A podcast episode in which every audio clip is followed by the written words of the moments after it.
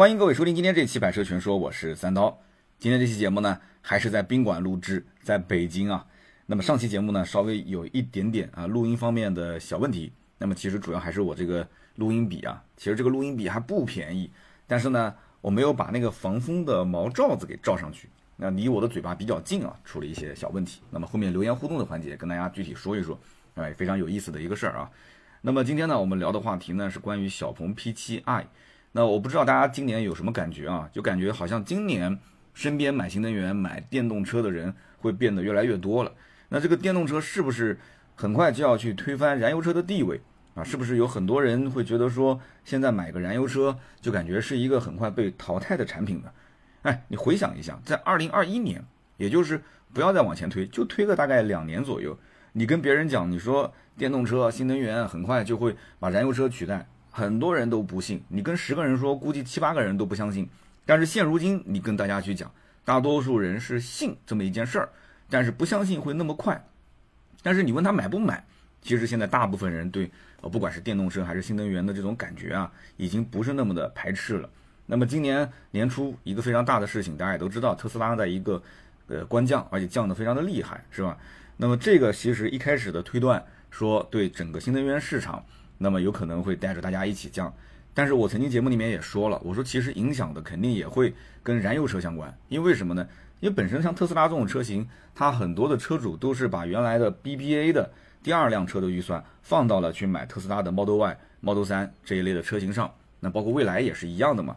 那么所以呢，当时我们就推测会不会，呃，豪华品牌会跟它一起降呢？哎，转过身来，宝马还涨价了。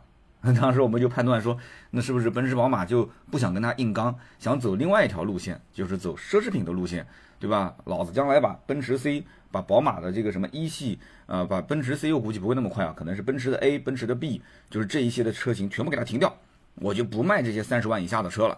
今后呢，甚至于五十万以下我也不卖了，我成为一个奢侈品，我就卖 AMG，我就卖这个宝马的 M Power，是吧？我就卖迈巴赫。那么如果走走这样的一个路线呢，真的就是奢侈品了。但这个也不一定是个坏事，对不对？我不要搞那么多的 SKU，不要搞那么多的产品的体系，我就那么几款车，只要挣钱就行啊。这个当然了是另外一套思路，但是呢，这个怎么说呢？现在是真真假假。有的时候呢，比方说宝马涨个价，那只是暂时性的，放个烟雾弹。包括特斯拉前脚刚降完价，哎，后来价格不也调上去了吗？虽然没调多少，调了小几千块钱，不也涨了一点点嘛？是不是？所以这个价格呢，它都会随着成本去波动。现在的新能源应该讲是不挣钱的，因为前段时间也是去了不少厂家，厂家的大领导也是怨声载道，说这个新造车势力啊，不仅仅是把这个市场的份额给抢了，其实最核心的就是他把原有燃油车的这一部分的利润啊，就这个利润点给挤压的，现在基本上造车都不挣钱了。哎呀，现在大家都是情绪非常的低落。那么今天呢？咱们就聊一聊呗，聊一聊这个小鹏的 P7i。其实新能源大家都想了解，就是不管是哪款车，你现在不降，将来早晚可能也得降，是不是？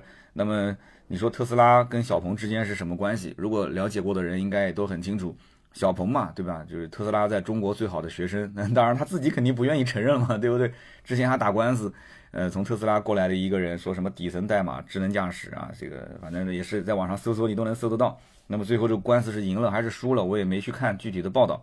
但这件事情呢，其实大家也都知道，很多的底层逻辑，包括这个小鹏汽车的创始人当年为什么要做电动车，也跟特斯拉当时开放了自己的很多技术有一定的关系啊。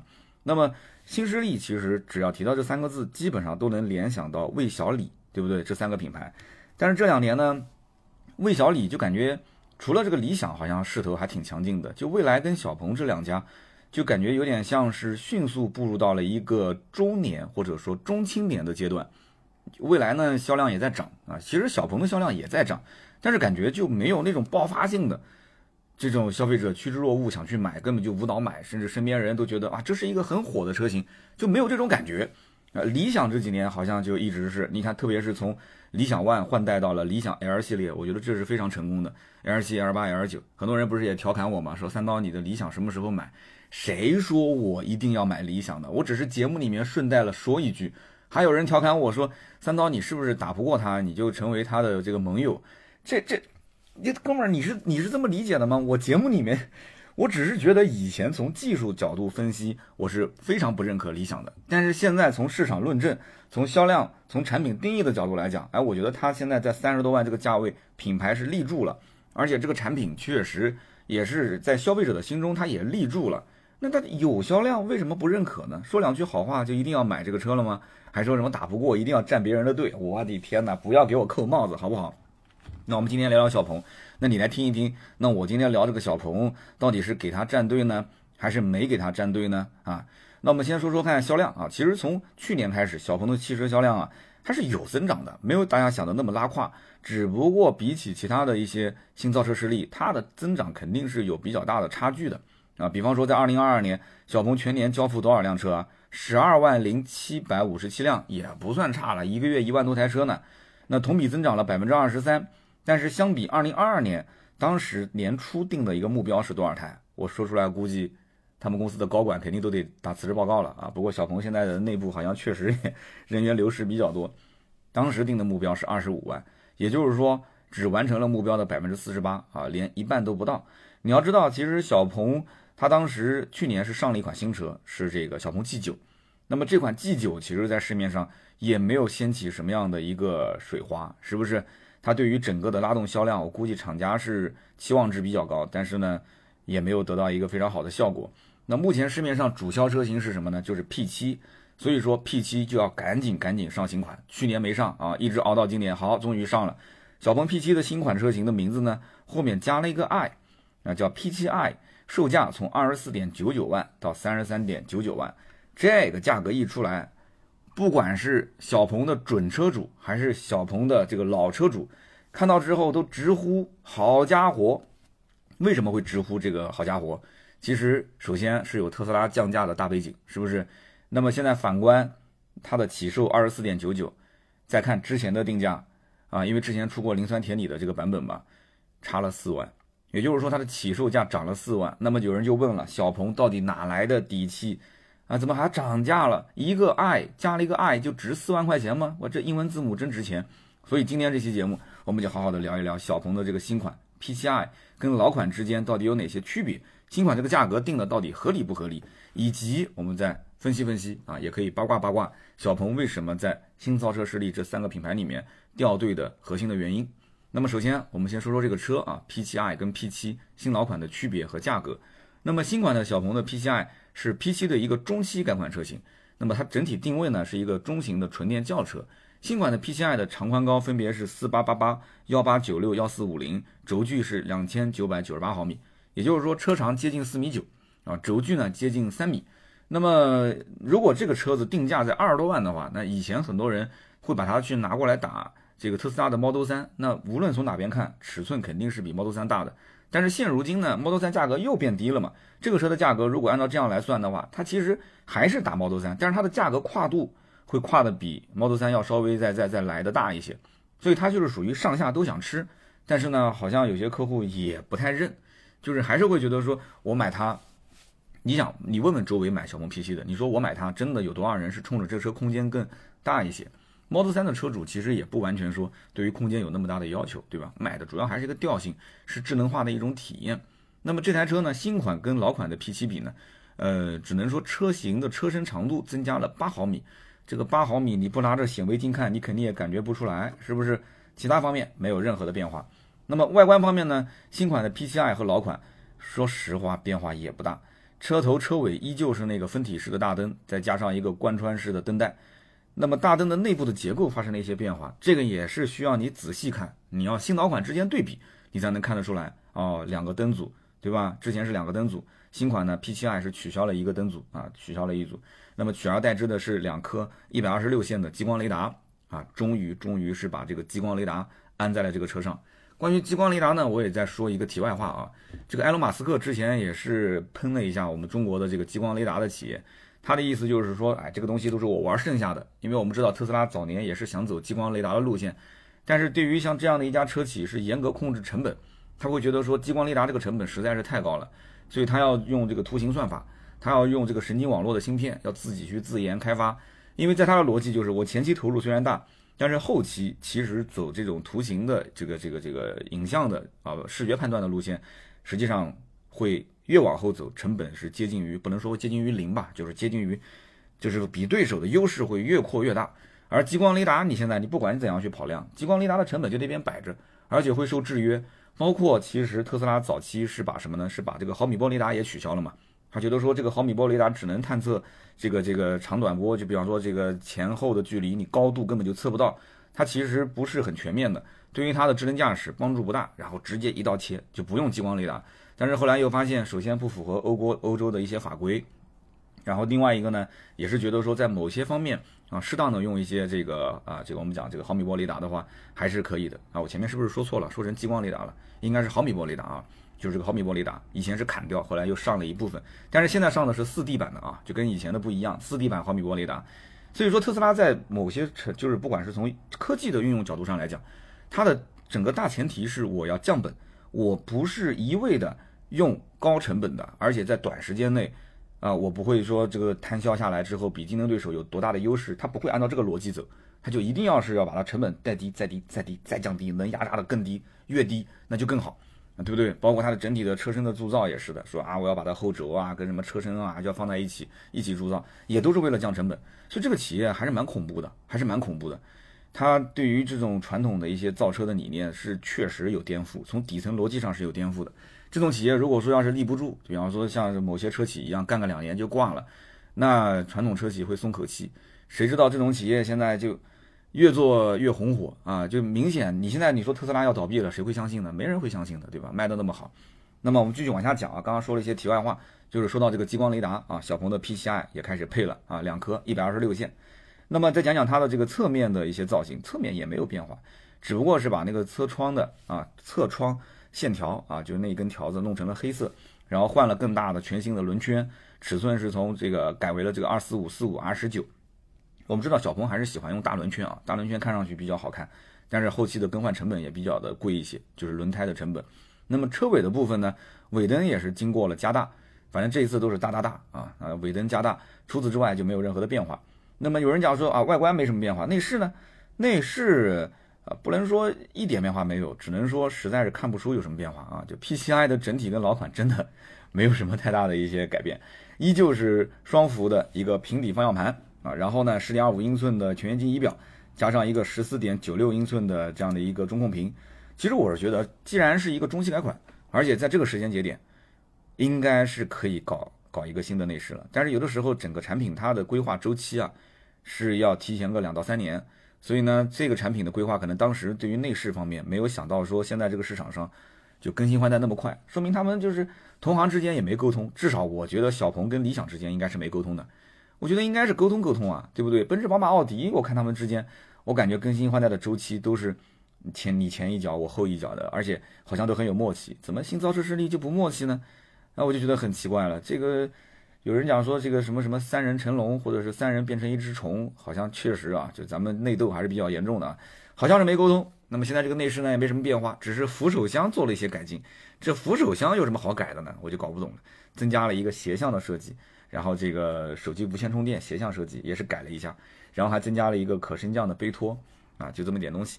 那么整体来讲的话，我觉得也没什么好好说的了。整个内饰，反正大部分的消费者拉开车门，你说有一些什么细节的变化，比方说扶手箱什么侧向开启啊，或者是呃配了什么香氛系统，这都不重要。大家进到内饰里面，其实第一感觉就是什么？就是哎，我跟老款之间是不是有一个代际的代际的更迭啊？代际的一些更替。如果说，哎，我一进来发现你的这个屏幕的位置变了，你的屏幕的大小变了，你原来是固定的，现在是旋转的，原来是内嵌式的，现在变成了这种呃悬浮式的，那我就觉得说这就是两代产品。如果内饰不改，很多人还是觉得这不就是一个老款嘛？甚至我们曾经见过有些车，它的整个的平台也变了，整个的动力也变了，哎，它就是内饰不换，但是很多人就觉得这不就是个老款车型嘛？其实骨子里就已经不是老款了。所以我就不知道厂家是怎么想的，就一拍脑门就这么干。其实客户很在意的就是这个。然后 P7i 还在前后排配备了充电功率为六十瓦的 USB Type C 的一个接口啊，USB C 的一个接口，然后支持手机啊，包括电脑啊多种设备的一个充电。那么当然了，六十瓦电脑充电估计有点悬啊啊，手机充电肯定是没问题。那我看官方是这么写的。那么以上呢就是 P7i 能看得见的一些变化。那么有人讲说就这么一点变化，你就给我涨四万块钱，你说不过去吧？啊，那当然了，肯定不止了。就比方说啊，现在的车机用上了高通骁龙八幺五五的芯片好像这个八幺五五的芯片也遍地都是了啊，说了也没啥特点。然后搭载了 Xmart OS 四点零的车机系统，那这个功能呢也是比老款多了一些，有全场景的语音二点零的系统。那么据说这一次呃也是应用了 MIMO 多音区的一个技术啊，无非就是前后左右对吧？大家说话都能判断这个位置。那么也支持乘客从上车到下车的全时对话啊，而且不需要唤醒词。这个呢我之前拍过，小鹏 P7 其实上一代产品的语音功能就比较强大。就是说，这个产品其实我觉得它在发力的点方面啊，有点跟别人不太一样啊，也可能说他自己都觉得说啊，我的定位就是科技感啊，所以它什么叫科技感呢？想来想去说，那就一个智能驾驶，那么还有一个就是语音交互啊，所以说就花了大力气在这个语音交互上面。其实你要真的去体验一下小鹏 P7，它的语音交互，我觉得是相当可以的，在同级别车型当中，确实至少是感觉它是能听懂人话啊，你跟他对话说的也可以是人话。那么现在用他的话讲，就是四音区识别嘛。啊，可以支持声源定位、声源分离，然后车内四个人同时对话，互不干扰。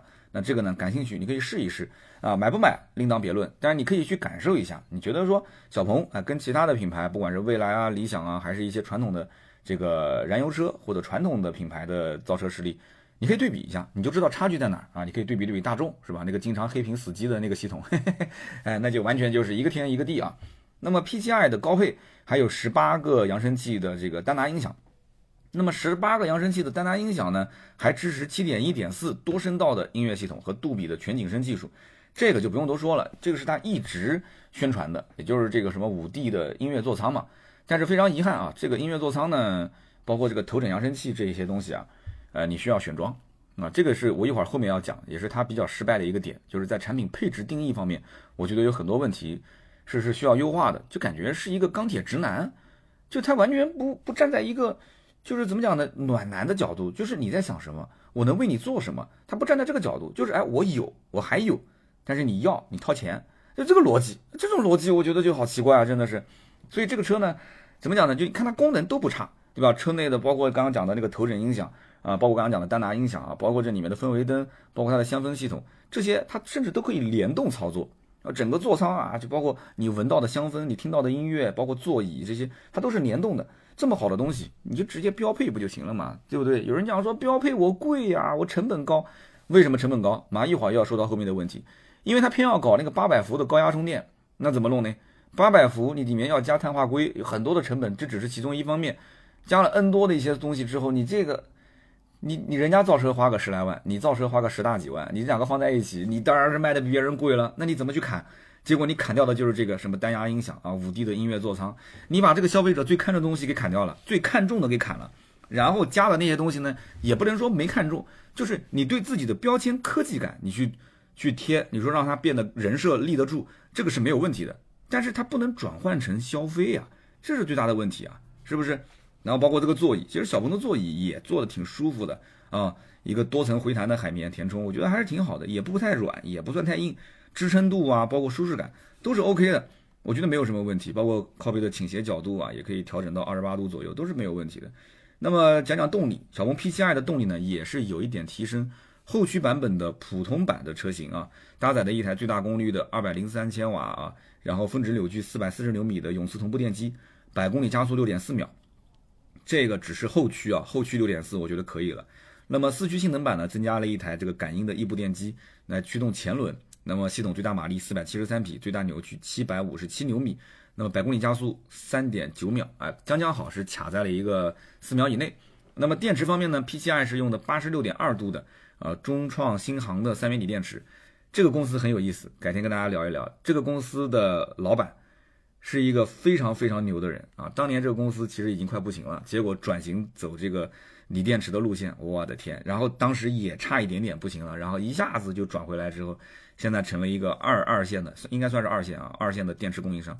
但是作为二线的电池供应商，其实它的话语权是比较弱的，它要跟着厂家在后面有很多的一些配合。那么这个改天跟大家好好聊吧。其实这完全可以聊一期中创新航，包括很多人想听这个宁德时代，对吧？其实这个也可以，后期有机会跟大家好好说一说吧。这个每一个故事背后的老板都是都是一个人物啊。我觉得现在做电池的老板真的都是人物。然后再讲讲这个它的。呃，三元锂电池对吧？八十六点二度电，然后普通版本的话，CLTC 的续航七百零二公里。稍等啊，我把这个声音给关掉。今天你看这么晚了啊，这就已经凌晨一点了，还有不少人找我工作的事情。然后它的普通版本 CRTC 续航七百零二公里，性能版的 CRTC 续航六百一十公里啊。这个呢，这个续航在同级别当中呢也还行，不算弱。而且小鹏的续航还不算特别的虚啊，真的跑起来的话，我觉得也还可以。基本上跑高速打个六七折是吧？然后日常就是市区代步的话，基本上跑个七八折，打个七八折问题都不大。这个都是因为 CRTC 都应该要打折的，CRTC 你你打个八折能跑到，我觉得就已经非常不错了。有一些上了高速直接打五折，嗯，也没什么办法是吧？那么此外呢，P7i 最重要的变化还在于什么呢？智能驾驶辅助啊，这个我刚刚前面也是稍微提到了一点。那么 P7i 是搭载了第二代的智能驾驶辅助系统，小鹏叫做 XNGP。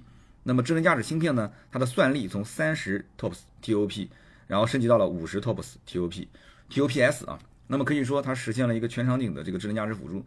那有人要问了，什么叫做全场景智能驾驶辅助啊？有的时候经常会看到有些产品宣传。那么按照这个小鹏官方定义是什么呢？就是说用户是基于普通地图发起导航，然后车辆从起点停车位。到终点停车位全程使用辅助驾驶，包括停车进出这个这个车位，对吧？然后到这个城市道路，再到高速到快速路，再抵达终点啊，泊入车位，这个叫做全场景啊，就是全场景都可以作为辅助驾驶，你全程开启都没问题。反正就是简单来讲，就是你从你家出门，你手和脚基本上其实按照逻辑来讲啊，法律法规是不允许，按照逻辑来讲，你其实可以就不用操作了。那当然了，这个有人讲，这不就我们理解的自动驾驶吗？其实这个跟自动驾驶，嗯，比起来的话，我觉得还是为时尚早，还是为时尚早。因为城市的 NGP 它不是完全的自动驾驶啊，它是属于一个辅助驾驶功能，驾驶员还是要手是要要放在方向盘上面的，还是要监控这个周围的路况。你甚至于包括，那还记得我之前拍过视频，就是呃北斗卫星，对吧？北斗地图，北斗地图开通了几个城市，比方说什么广州啊、深圳啊、上海这些地方，你即使去试这个车子，它北斗卫星。已经可以给你一个高清地图，你其实仍然还是要去时刻关注现场的路况。你不能说全权把你的车辆驾驶的这个这个职责交给这个车辆是不可以的，因为这里面说实话它也没有相关的法律法规能够保护你，厂家也没有出相关的规定。那万一出了车祸，到底是谁的责任？那肯定是你的责任吗？对不对？所以说，怎么讲呢？就是现在对于高精地图这一块要需要支持，可能也是比较麻烦的一个事情啊。一个是成本，二一个呢就是目前来讲，即使有也不一定那么的。好用啊，最起码在通行时间方面，我我反正如果我的车上有，我也不会用的啊。通行时间太慢了，我觉得最能用的点就是在哪儿，就是在高速公路上啊，那确实很稳，贼稳啊。如果这一段高速全程都是北斗卫星导航啊覆盖，然后同时智能驾驶 NGP 啊，如果在高速上能用的话，那都非常的爽，对吧？自动超车、自动变道、自动加速，哇，它感觉非常好。那么综合来说的话，P7i 最大的一些变化，主要就是在电池方面啊，主要就是在。这个我们讲驾驶辅助的系统这个升级方面，那么其他的我觉得变化都不是特别的大。好，那我们就回头看看这个价格了。那么既然说最大的变化在这方面是吧？全系都是八十六点二度电的三元锂电池。那我们之前也讲了，碳酸锂的价格成本特别高，而且它这个车子现在它还有什么八百伏的高压充电啊？那那那这些东西都算在里面。你说我现在涨价了，其实它也不是涨价，它也不是涨价。这个价格贵不贵，得从两方面说起。啊，不是说这些东西给你好像升级了就涨了，就是说你单从这个产品力上来看，P7i 虽然说最低版本的售价涨了四万块钱，但是电池它多了二十六度电，哎，你可以算算看，这二十六度电值多少钱？你上网搜一下，老款的 NEDC 的续航四百八十公里，新款是 CRTC 的续航七百零二公里啊。当然了，这是两个不同的算法，前者是 NEDC，后者是 CRTC，但是你即使打个八折。七八五百六，五百六跟四百八还是有提升，是不是？好，这是一方面，而且呢，新款还多了像 L 二级的智能驾驶辅助系统，对吧？然后电吸门、电动感应后备箱、对外放电、哨兵模式。但是我觉得很奇怪，这个哨兵模式现在不是相关的法规都是让这些平台下线了吗？手机 App 上都不能用了吗？他为什么这个还拿出来宣传呢？我不知道小鹏的这个有没有人提了这个 P7i 了？如果有 P7i 的这个准车主的话，你可以说说，哨兵模式不是不让用了吗？现在？然后还有方向盘加热，还有第二排座椅加热、高精地图，对吧？面部识别八幺五五芯片也是升级的，然后热泵空调也是升级的啊。那么这些算下来，你觉得值不值这四万块钱啊？那么其实说白了，这个小鹏 P7i 它这个内部的成本是有些涨的，对吧？那么第二个点就是我要说的，它其实是取消了低配和低续航的版本，也就是说它的入门版本就比以前的老款的车的这个入门版本配置要高。而且是等于就入门就是长续航，所以呢，就给人的一个错觉就是觉得说啊，这个 P7i 是涨价了。所以以后你看到入门价格高了，你不要上来就说涨，你要看具体的配置啊有没有增加多少，你要看它是不是把老款的低配给砍了。那么新款到底贵不贵呢？这个贵不贵呢？就主要看是哪一类的客户了。就比方说，如果是那些准备当时买老款 P7 低配的啊，什么磷酸铁锂电池我也无所谓啊，配置少一些我也无所谓。那么这一批客户，我觉得可能就会觉得明显是贵了，因为它门槛高了嘛。那如果说当时本身的这个预算就比较多啊，也可以往上够一够的，那基本上他应该会觉得说这个产品跟以前老款比，那是有提升的，这个价格我也是能接受的。所以说，这就是现在当下对于 P7 的价位的我的一个理解。但是说到底了，其实我觉得这个车它还是有降价的空间，肯定是有的。这台车子其实它的入门价格应该定在二十到二十二万这个区间。如果在这个区间的话，应该说就是我们先不谈这个产品力怎么样，应该说这个价格的吸引力还是有的。因为我们讲，不管是特斯拉也好，还是同级这个市场上能买到的电动车，已经不是二零二零年、二零二一年那些了。是越来越多呀，而且这个品种啊种类是纷繁复杂，老百姓本身选车就是一个很困扰的事情。就以前其实选电动车并不困扰，你像我当年买电动车，我只有二十万的预算，我市面上没什么可看的。如果我不去买比亚迪，那其实就剩一个小鹏 G 三，一个威马 EX 五。有人讲说你为什么选威马？一共手上就那么两三张牌，对不对？我们去个减法呗。呃，比亚迪当时我要是不买的话，那不就剩一个 G 三跟威马 G 三？当然我觉得太小了。我觉得太小了，我原来 CRV 的空间都比它大，那我最后买了一个威马。我本身买这个车也是为了测试，感受一下新能源嘛。哎，到现在被人变成大家调侃我的一个梗，说刀哥你买什么车，什么车产就车厂就好像会活不下去了啊！这哎呀，这个话说的，人家投资问题又不是产品问题，哎呀，我真的是拉融资没拉到嘛，对吧？好，我们继续往下讲。那么怎么说呢？就是对于就是本身预算想买高配的肯定是没问题的。你比方说。呃，之前你想买二十四点九九万的二二款的 P7 六二五 E 的用户，那你现在等于就是加量不加价，动力更好了，续航更长了，配置更高了，还更智能了，那你这不就是很划算吗？是不是？那么有人讲说配置应该怎么选？那么如果之前有看过老款小鹏 P7，那我觉得你肯定会发现这个产品在配置定义上是有问题的啊。我们就带着说说吧，就是我对小鹏这两年的这个发展，我觉得是有比较大的问题啊。这就是我讲的第一个点，就是首先。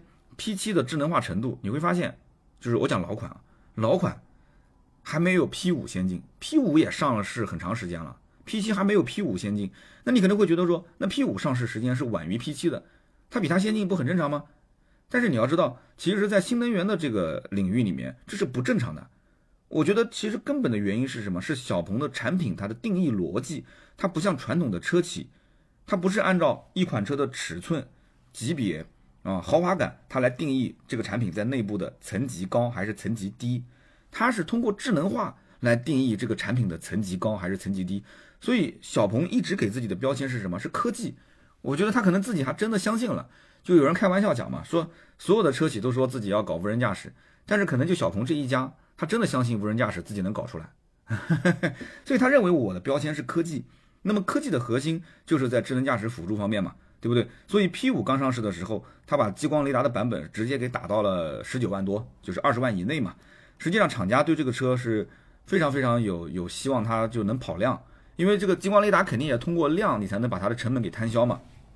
但是很遗憾啊，P5 这个车的量并没有跑起来，而且我身边很多买小鹏 P5 的，买是买了，但是买的不是激光雷达的版本。你问他为什么？他说我没有必要啊，买这个激光雷达买的用不了，那我就买个普通版，是不是？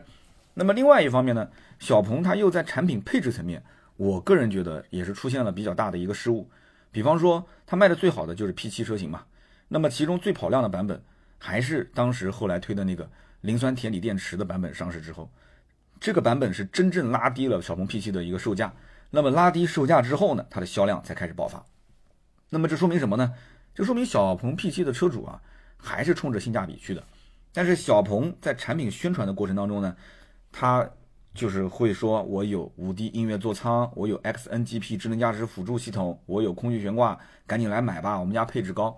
那么这些配置，难道车主不知道吗？知道，香不香呢？香。可是你没有给我标配，而且都要选装，选装的费用也不低，这个两万二，那个两万八啊，这东选一个西选一个，到最后发现，我的天呐，总价完全超预算了，是吧？而且甚至于最低配的车型啊，最低配的版本还不给客户去选装，选装那一栏是空的啊，是不能点勾的。你说这个是尴尬不尴尬？所以客户是非常不爽的。你毕竟啊，你毕竟花个二三十万，你这个也算是豪华车主了，对吧？豪至少是消能消费豪华品牌的车主，是吧？那么你再反观反观隔壁的这个蔚来系列的产品，蔚来系列产品它的核心配置基本都是标配啊，它只是在外观的颜色、轮毂的款式，包括它的内饰啊，比方说用那个什么呃超纤绒啊这种内饰啊，这个可以给客户进行选装啊，包括其实特斯拉选装也不多，换换轮毂啊这些，说白了，三十万级的消费者他默认自己买的其实就是台好车，咱们也不说是豪车吧，好车对吧？那么小鹏。作为一个选，就是买了三十万左右的这种好车的车主，你说选装让我去选，我是喜欢还是不喜欢？我是真心喜欢，哪个不喜欢五 D 座舱呢？哪个不喜欢智能驾驶呢？但我也是真没钱，或者说，我对于小鹏的预算可能就在二十到二十五，我是真没钱去买那些配置了。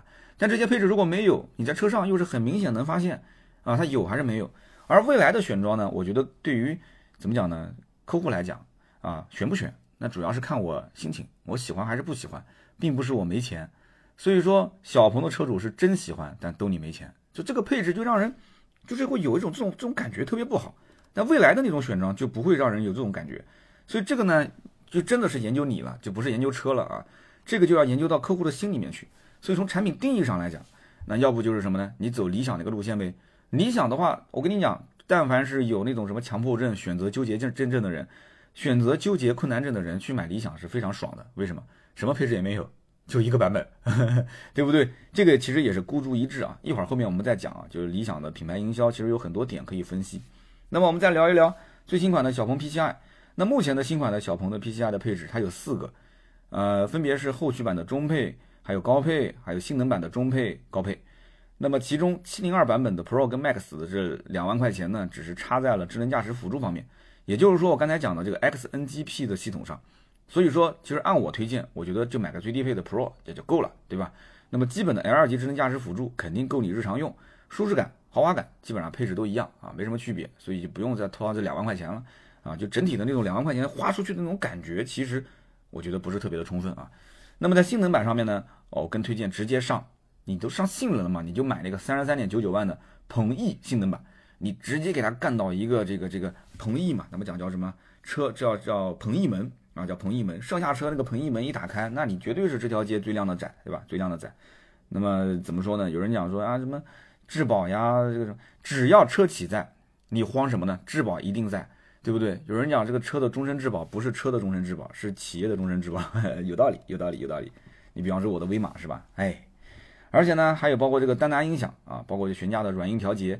这两个呢，其实就当是送的了啊，所以说 P7i 啊，反而是顶配最有特点。所以说顶配，我个人觉得，怎么讲呢？就是说你首先要能承担三十多万这个价格，对不对？其次呢，你要有一颗风骚的心，因为你要么玩性能，要么玩骚气的外观，对不对？那么其他的几个配置，我觉得同级车型的可替代性太强啊。你说给我玩个鹏这个鹏翼门啊，那我没玩过，那确实那可以，对不对？那么论操控来讲的话呢，其实同级玩操控的车也很多。那特斯拉本身也是玩操控的，Model 3。那比亚迪说，我也是玩操控的，我是打特斯拉的啊，海豹。那么智己 L7，人家讲了，我家找了这个 F1 车队、威廉姆斯车队过来给我调的，人家也是走操控。那么现在你看走操控也有。那么你说走尺寸、走空间的路线，那比亚迪的汉 EV 也也是二三十万呀，对吧？汉 EV 肯定也更大嘛，C 级车。那极氪零零一空间也不小。那你说我走颜值路线呢？颜值路线，未来的 ET5 好看不好看？呃，哪吒 S 其实也不丑，是不是？那你要说我走性价比的路线呢？性价比的路线，长安的深蓝 SL 零三，价格价格你能干得过它吗？啊，领跑的 C 零幺，是不是？尤其是个 C 零幺，C 零幺前段时间还官降，官降不是几千块啊，人家官降大几万块钱，就整个媒体都震惊了，就消费者也震惊了，特别是那个四驱性能版，四驱性能版原来卖多少钱？原来那个 C 零幺的四驱性能卖二十八点六八万，现在卖多少钱？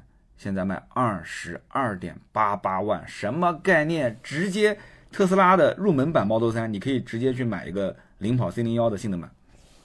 那有人讲说，那我不信任这个牌子，就是个杂牌。那你说是杂牌，我也不想劝你，对吧？那你就不买呗。反正我身边领跑也挺也挺多啊，我认识个医生朋友，两台领跑啊，开到现在也不挺好吗？对不对？你最近又提了个哪吒啊，这哥们儿真的挺有意思，改天我请他来上我的节目。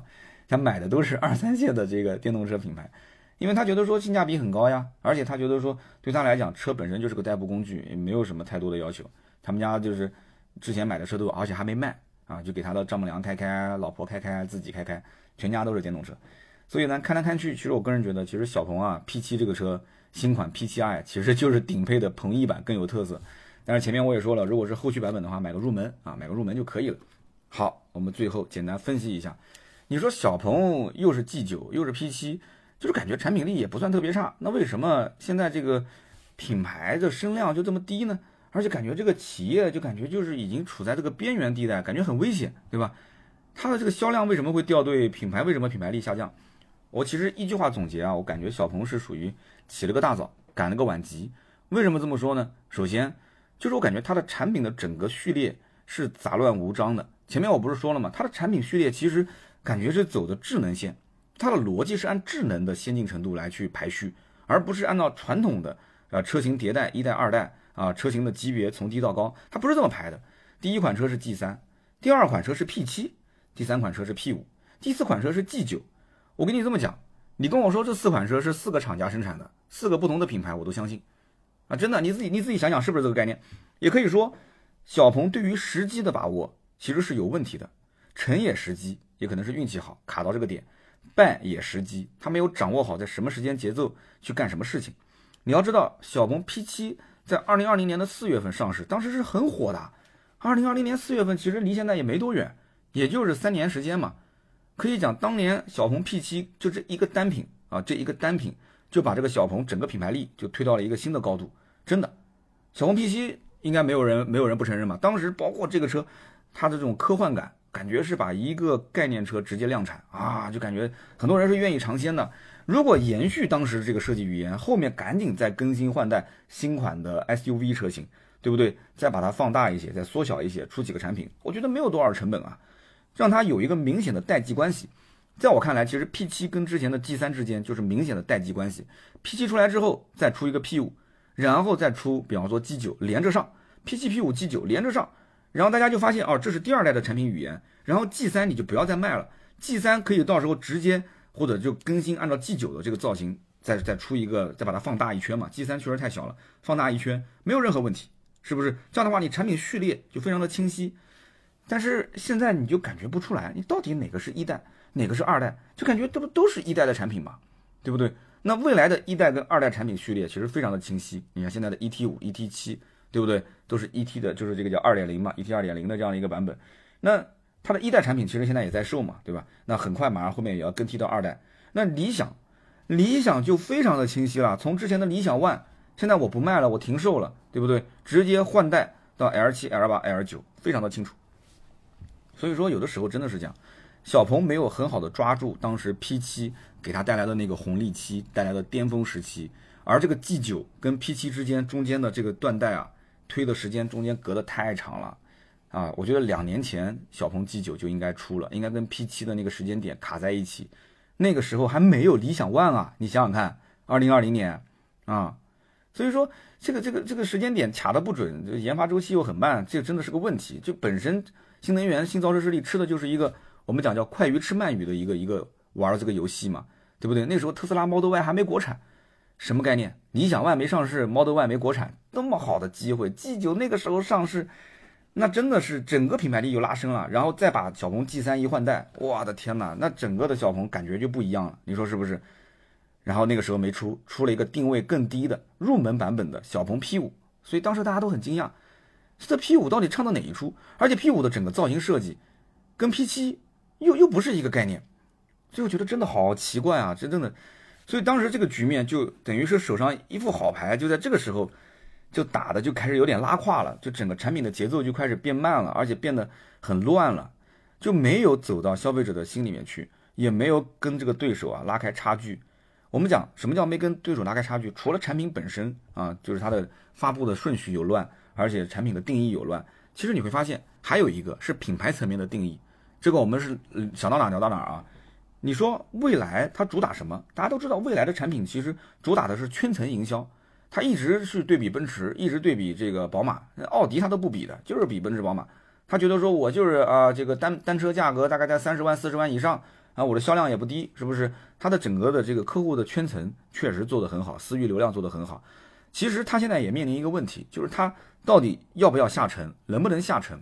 其实 E T 五这款产品它已经开始下沉了，因为它以前确实没有三十万以下的级别的车嘛，啊，E T 五已经下沉，那今后要不要再往下沉？这个呢，我觉得一时半会未来可能暂时还不敢这么弄，因为它现在毕竟主要干的还是豪华品牌，在豪华品牌的燃油车的这个企业里面，如果说对它还有很大的竞争压力啊，有很多的威胁，包括现在很多新品牌啊，你包括什么阿维塔呀，什么这些什么智己啊，都开始也想打这个三四十万、四五十万的。圈层，那么这样的话，他一时半会还不能自降身价啊！如果这个时候一口气没有提起来的话，那会有问题的。所以未来是主打圈层营销，那么车主的忠诚度都非常的高啊，做的也非常好。那么理想是做什么呢？理想是主打家这个概念，家这个概念，也就是说，理想奶爸看到这个车走不动路了，对不对？家庭用车看到这个车，哎，觉得很合适，是不是？那我就反过来问了，那你说小鹏品牌，它？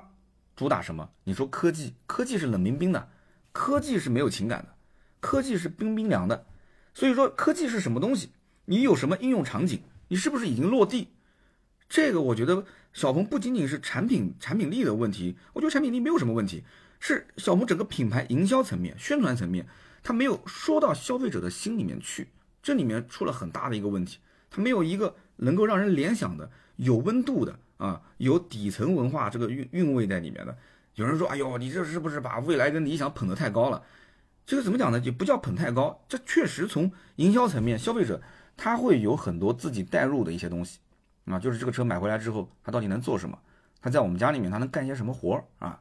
呃，是是一个社交符号啊，还是一个工具啊？那工具当然我也要用的舒服啊。它是我个移动的客厅啊啊，这些东西他会去想。那小鹏，你能给我什么东西呢？就营销层面要思考这个问题，那么其次呢，产品的定位啊，我觉得也是出现了非常严重的偏偏差啊。比方说，呃，小鹏 P5 它的出现，它非但没有给 P7 带来助攻，而且也浇灭了不少人啊，不少消费者对于小鹏品牌的热情啊。P5、P7 啊，就感觉两个车就是兄弟。那我原来那个车还是三十来万呢，对不对？感觉还是挺挺挺挺有挺有这个豪华车的范儿。你出了个 P5，都是 P 系列的，对吧？一个前置前驱的紧凑级的。A 级的电动轿车售价多少钱？十七万七千九，二十四万两千九。那你这个价格，你甚至卖的比我这个中高配，你你的中高配比我这个大哥 P7 卖的还贵。所以很多人又说小鹏 P5 的价格定飘了。但是你也不看看上面的高配什么配置啊？那激光雷达呀，你 P7 还没激光雷达呢。所以这个信息是错位的，是错位的。而且设计方面确实，你看 P5 甚至感觉设计倒退，P7 当时因为太超前了嘛，所以感觉 P5 的倒退了。所以整体性价比没有符合消费者的预期，产品设计也没有衔接上跟 P7 的设计语言。那你说你整体价格放到那个地方，你怎么能卖得好呢？是不是？就这么个问题点。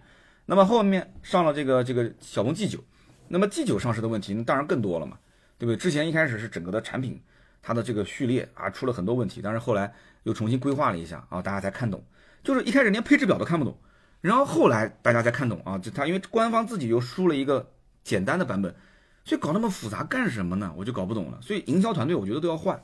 小鹏 G9 这个车呢，当时一直宣传说五十万以内最好的 SUV 啊，这个你你说说晚了，人家都五百万了，你才五十万，对不对？那么刚上市的时候也是犯了同样的问题点，都到了二零二三年这个时间点了，它还是这样，就是几乎所有的卖点都要加钱选装，所以大家都觉得说你这是没诚意的，宣传的是天花乱坠啊，到了我要买的时候一个不给，你这有问题的。三十一万的车，它连 L 二级的辅助驾驶都没有，只有一个定速巡航，说这个简直就是真的，你就侮辱我的智商啊！你就是，所以大家后来也看到了嘛，上市第二天啊，又是增配又是官降，你这干嘛呢？你早知如此，何必当初呢？你干嘛呢？就是在中国的汽车发展史上，反正至少我汽车从销售到现在做媒体这十几年，我我是没见过这种第一天上市第二天官降的，非常罕见啊。那么第三个就是我前面也提到的，就是走这个科技的路线，成本真的是太高了。如果说你的品牌号召力很强，你走这个路线也没有问题，因为你的货能销得出去嘛，对不对？你就像苹果手机啊，卖那么多的货啊，甚至包括华为啊，真的卖那么多的货，小米卖那么多的货，它有这个有这个渠道销量没问题，对不对？那那那那你可以继继续去研究你的你的技术路线。就像我们之前我听过一个行行业的一个一个分析报道，说这个芯片行业，说芯片本身也不能说不难，就是芯片如果你花了很多钱去研发，也能造出来没有问题。但问题在于什么？就是你做一个能赚钱的芯片很难。对吧？现在你像这个 AI 智能，对吧？人工智能，人工智能你可以单向去做芯片啊。包括你像当时挖矿，挖矿为什么要用显卡？这百思不得其解。其实挖矿能用显卡的原因在于，它不需要处理很复杂的一些内容，它就相当于找了一百个小学生，这小学生只会加减乘除，没关系，一百个小学生同时上加减乘除，我只干加减乘除就可以了。所以现在 AI 的智能芯片，包括那个我记得。就是那个淘宝，淘宝不是有一个那个什么扫一个东西，然后立马就能识别出来，就是在淘宝的这个这个就能显示这是个什么商品嘛？它也是淘宝当时联合是联合百度还是联合谁一起开发了一个芯片嘛？哎，人家也有自主芯片啊，但这个芯片它只干这一件事情，其他不干啊。所以说你要让这个芯片挣钱很难，到消费级就很难。但是你说如果我单独为某个项目啊，AI 人工智能啊或者什么东西去开发。没有什么太大问题，只要你肯砸钱，是吧？那目前来讲的话，你说小鹏主打什么呢？八百伏的快充啊，这个技术也没完全落地，规划是二零二五年才会有三千个快充桩。现在的快充，我们讲呃超充啊，这还不能叫快充。你说现在的充电桩，那那那都是按照数十万、百万计了。你说三千个超快的这种超充，这个我觉得你落到全国各地也没有多少个城市有，是不是？这还是二零二五年，那现在花钱买的呢？真金白银的买车的客户，他体验不到这个技术。那么也就是说，他的车的科技能力没有转换成购买力，啊，没有转换成消费者的实际购买意愿。那么有八百伏快充的电动车，那成本那是比对手高得多得多的，谁来买单呢？那么小鹏刚刚我讲了，五 D 的音乐座舱也是这个，听说光这一个功能，小鹏就有一百多人的团队去开发，包括它的语音交互，它花的时间。啊，他的整个团队的用用的这个精力也是比其他的品牌厂家要多得多，但是这些问题都不是，我觉得都不是影响客户直接下单的理由。现在的问题是什么？小鹏要解决一个问题，就是你的性价比、你的车价以及你的核心卖点，你很多的选装的东西是不能砍的，一定要标配，一定要标配。你光说我的智能驾驶，说实话，智能驾驶，你告诉我有多少人真的会冲它去买单？有多少人？你比方讲卖的好的 P7，有多少人是冲着智能驾驶去的？大家还不就是觉得说车子样子好看，对不对？有那么一些未来感，然后呢，功能配置大差不差就行了。大家你想智能驾驶方面，你考多少分？你就算考个九十五，人家其实分数也不差，也是个九十，差距真不大。那么你再反观刚刚讲的，未来做什么？未来做社群，未来做换电，你想做什么？你想给大家的概念就是家。对吧？就是冰箱、彩电、游戏机这些东西嘛，都是触手可及的。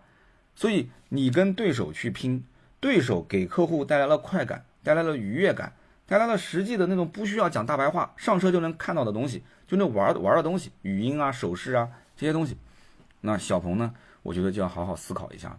有些东西呢，真的你可能战略规划规划的特别长远，但是你首先先得活下去啊。而且得活得好呀！其实我觉得小鹏这个品牌真的，就是说在造车这方面，它是真的是挺认真的，但是就是缺少话题性，缺少去研究客户啊，缺少研究客户。小鹏好像也跟我沟通的也不多嘛，啊，就产品的这个什么营销宣传啊，产品的定义方面，今天在这个时间点，就是把我列入厂家的，就是这种就我们讲核心媒体啊，或者说是这种产品定义、营销宣传的，已经我们算算下来有那么八九家了。包括新造车势力也有那么两三家，也是今年这一年，就从年初到现在沟通有两三次了。小鹏怎么还没来沟通沟通呢？那这期节目就算免费送给你的咨询了啊！你说我们粉丝朋友们讲讲，你评论区可以给我回回评论啊。你说我讲的有没有道理？如果你觉得我讲的没有道理，而且如果说你也是汽车品牌厂家的，或者说你也是我们媒体同行，那你说说你的看法。对于小鹏来讲，其实我去年也合作过几次。说句实在话，我对于这个品牌。印象一直都挺好的，包括跟他们接触下来的很多工作人员，都是正儿八经干活的人，确实思路想法都不错。但是走到今天这个地步，我真的不希望就是步威马的后尘啊！威马，威马也是扎扎实实造车的，实话实讲。只不过就是一直不知道怎么玩，不会玩，产品真的是太保守了，营销也太保守了。所以说，我觉得小鹏也可以想想办法整整活啊，不能说再一心去研究那个什么飞行汽车了，那什么个东西别去研究了。然后还有包括那个智能驾驶，差不多就行了，先放在那儿，对吧？产品从这个本身怎么把它卖出去的角度，好好想一想。那么其实小鹏的 P7i 的上市呢，我觉得是一个比较好的转折点，因为按照我的思路来讲的话。就直接给 P7 整活呀，这个是我觉得目前他们家唯一能去去造话题的一个车型了。本来 P7 就是一个还算很运动的一个轿跑车型，那造型各方面颜值都是在线的呀，对不对？那么外观内饰就算不动啊，那么你现在能不能全系走双电机的路线，走四驱？前两天长城那个干货大会，虽然说那个发布会很枯燥，但是传递了一个什么点？它传递的点就是现在全部进入到四驱时代，也就是说今后长城的新能源。长城新能源今后没有所谓的两驱车了，什么前驱后驱没有了，全部都是四驱。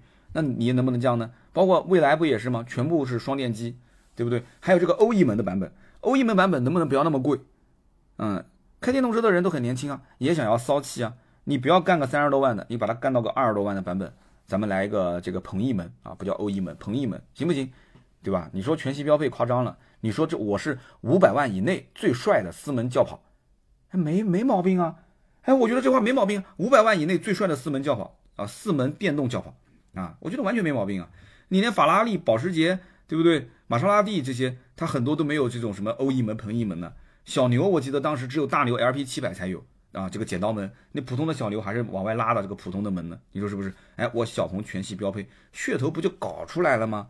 又不是那么难的一件事情。你说搞门搞门，你你学谁？搞门你可以学那个高和 HiFi X。对不对？HiFi X 那搞了几扇嘛？六扇还是七扇啊？那不就是靠门的吗？特斯拉当年的 Model X 它不也是靠那个门吗？靠门出位。那个 Model X 当年特斯拉如果不是这两扇门，谁能记住这个车？还卖个一百万，谁能记得住？没人能记得住，是不是？你甭管是侧门还是后门，把这个门上面做做文章，我觉得也挺好的啊。所以说，我觉得这个噱头还是要有，噱头还是要有。那么要不然的话，你真的是很容易被别人打败。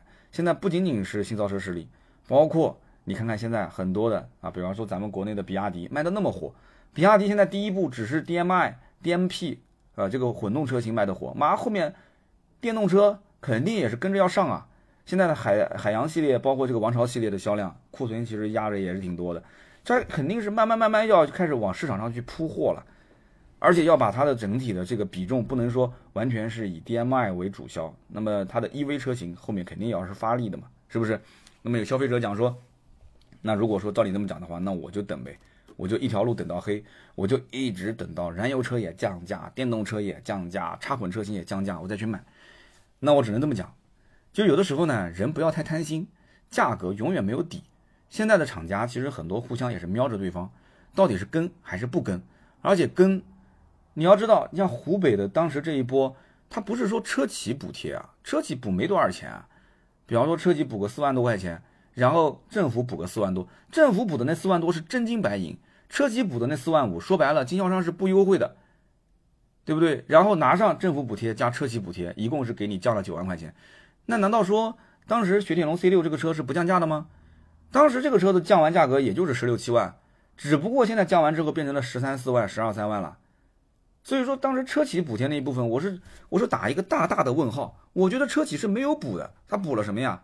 经销商本来就要优惠的，是不是？最后还是政府补贴嘛？啊，这个不能多说啊，说多了就是又是另外一个一个话题了。反正总结来讲，小鹏汽车我觉得是可能在科技、在智能驾驶、在什么这个语音车机交互系统方面，它是比较执着的。但是呢，它没有话题性，就是哼哧哼哧哼哧在那边造车，成本搞得那么高，结果砍砍砍砍掉的又是消费者特别看重的东西，还要选装，我觉得说没有必要。啊，在这一方面一条路走到黑，现在赶紧收手啊！想想产品怎么去打造、去定义，想想营销怎么去搞好、怎么去宣传，这个才是最关键的。留给小鹏的时间真的是不多了，好吧？那么以上就是关于小鹏 P7i 啊这个车型的所有的内容。那么如果觉得听得不错呢，希望大家给我的节目啊投一投月票。每期节目的结束，我都跟大家会啊求各位老爷给我投投月票。月票对于我节目的曝光呢是有非常大的帮助。那么月票本身也不要钱，大家只要经常登录喜马拉雅去做一做任务就可以了。月票在我们节目的右下角啊，可以看到有个投月票给主播，点一点啊，点一下。如果你没有，他会告诉你怎么做任务。希望各位给我多多投投月票，好吧？那么下面就是身边事的环节。身边事环节，今天讲一个，我估计很多人跳绳啊，跳绳估计很多人都知道。说三刀今天怎么聊跳绳呢？哎，别提了啊，家里面发生了一些事儿啊。那么因此呢，我现在是被禁止打篮球了，也不能说全禁吧。有的时候下班早一点啊，抽着时间。反正就是晚上的时间是肯定不能出门了嘛。那么下午有的时候偶尔打那么一两场。那么平时也不能出门，我这个人就总是想稍微动一动嘛。那怎么办呢？家里面确实也没什么好动的。然后我看到就是这个有个叫无绳跳绳，跟大家聊一聊啊，随便瞎瞎聊聊。无绳跳绳，无绳跳绳呢，之前我也听说过，这是个智商税。然后呢，我就问了问，在上海开健身房啊，做那个健身的一个达人，这个大俊也上过我的节目，大俊。我就问大俊，大俊当时就一顿嘲笑我说：“哎呀，刀哥啊，真的你还是个聪明人，你怎么这个东西明显就是个智商税的东西，你干嘛还要买呢？”他说：“来来来，我把我的这个课程发给你，啊，他这个付费课程，他说我发给你啊，你你你就学一学啊。”说实话，我又不是专业做什么什么健身塑身的，我对身材管理，我只希望我的身材不要有大肚子，啊，不要明显的，比方说脸部发胖、身体虚胖，保持就可以了。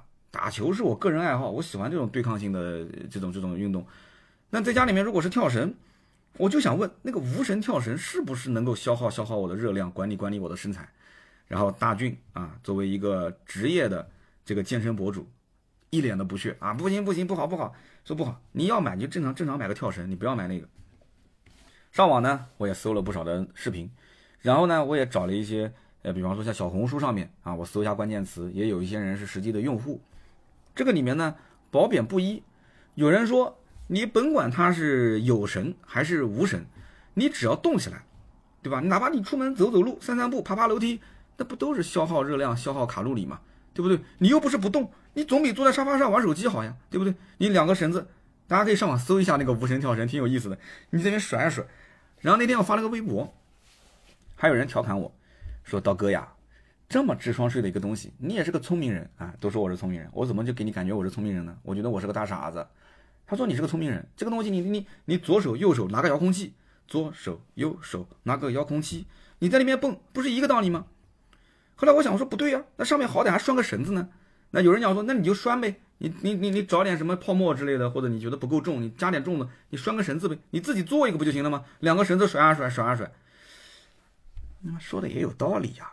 自己找根棍子，搞根绳子，甩啊甩，甩啊甩，那不也是无绳跳绳吗？我说不对，这里面还有智能化。什么智能化呢？它那个是计数的嘛，对吧？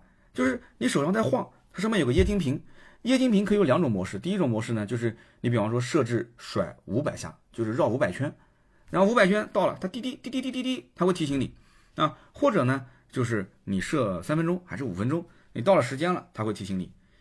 然后有人又说了。他说跳绳这个东西，你还需要时间跟次数吗？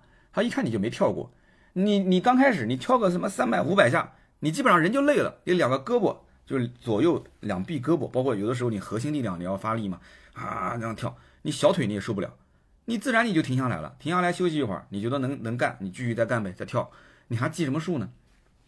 后来我一听，他说的也有道理，但是你不管怎么讲，我们讲做决定购买的核心是什么？是购买力。是产品的单价，所以这句话我也是送给小鹏。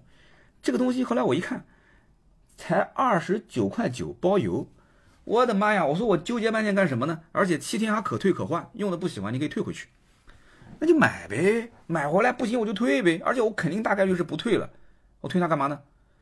结果买回来，我这么跟你讲，马上，马上啊！我这音频录完了，虽然说时间也不早了，马上录完节目我也会跳一会儿，哎。随身带放到我的行李箱里面，在家里面，我那个书房本身就很挤，然后在那边跳，那个本身就不占地方啊，就原地跳跳，跳一会儿浑身确实发热，再跳跳就会有点出汗了，这不挺好的一样东西吗？为什么大家都要说它不好呢？啊，你要运动啊，你一定要去买装备，买好的鞋子，你你去你去跑步啊，你一定要去买个好的羽毛球拍，你才会去打羽毛球，这有这个必要吗？对不对啊？都说这智商税，智商税，那我就觉得它不是智商税，我觉得挺好的。就晃一晃，晃一晃呗，对不对？就在原地跳一跳呗。你就像我今天到北京，这周围人生地不熟的，这个大酒店就光是一个院子里，我走一圈，晚上黑灯瞎火的，我虽然也不怕别人劫我个色，或者是劫我个财，无所谓，你劫啥都行。但是问题是，就是我就不想下楼，我觉得很奇怪。就晚上整个酒店里面周边都没有人，我跑出去散个步，跑个步有什么意义呢？那健身房九点多钟、十点钟就结束了，是不是？那我本身也不是个健身的人，打篮球，我到任何城市，那总是想跟人约，也约不到，确实也没时间。那么仅仅在我宾馆房间内部这一点点小小的范围里面，你让我干什么？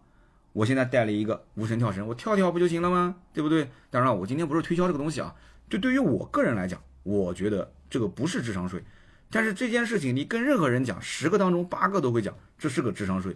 所以产品怎么定义？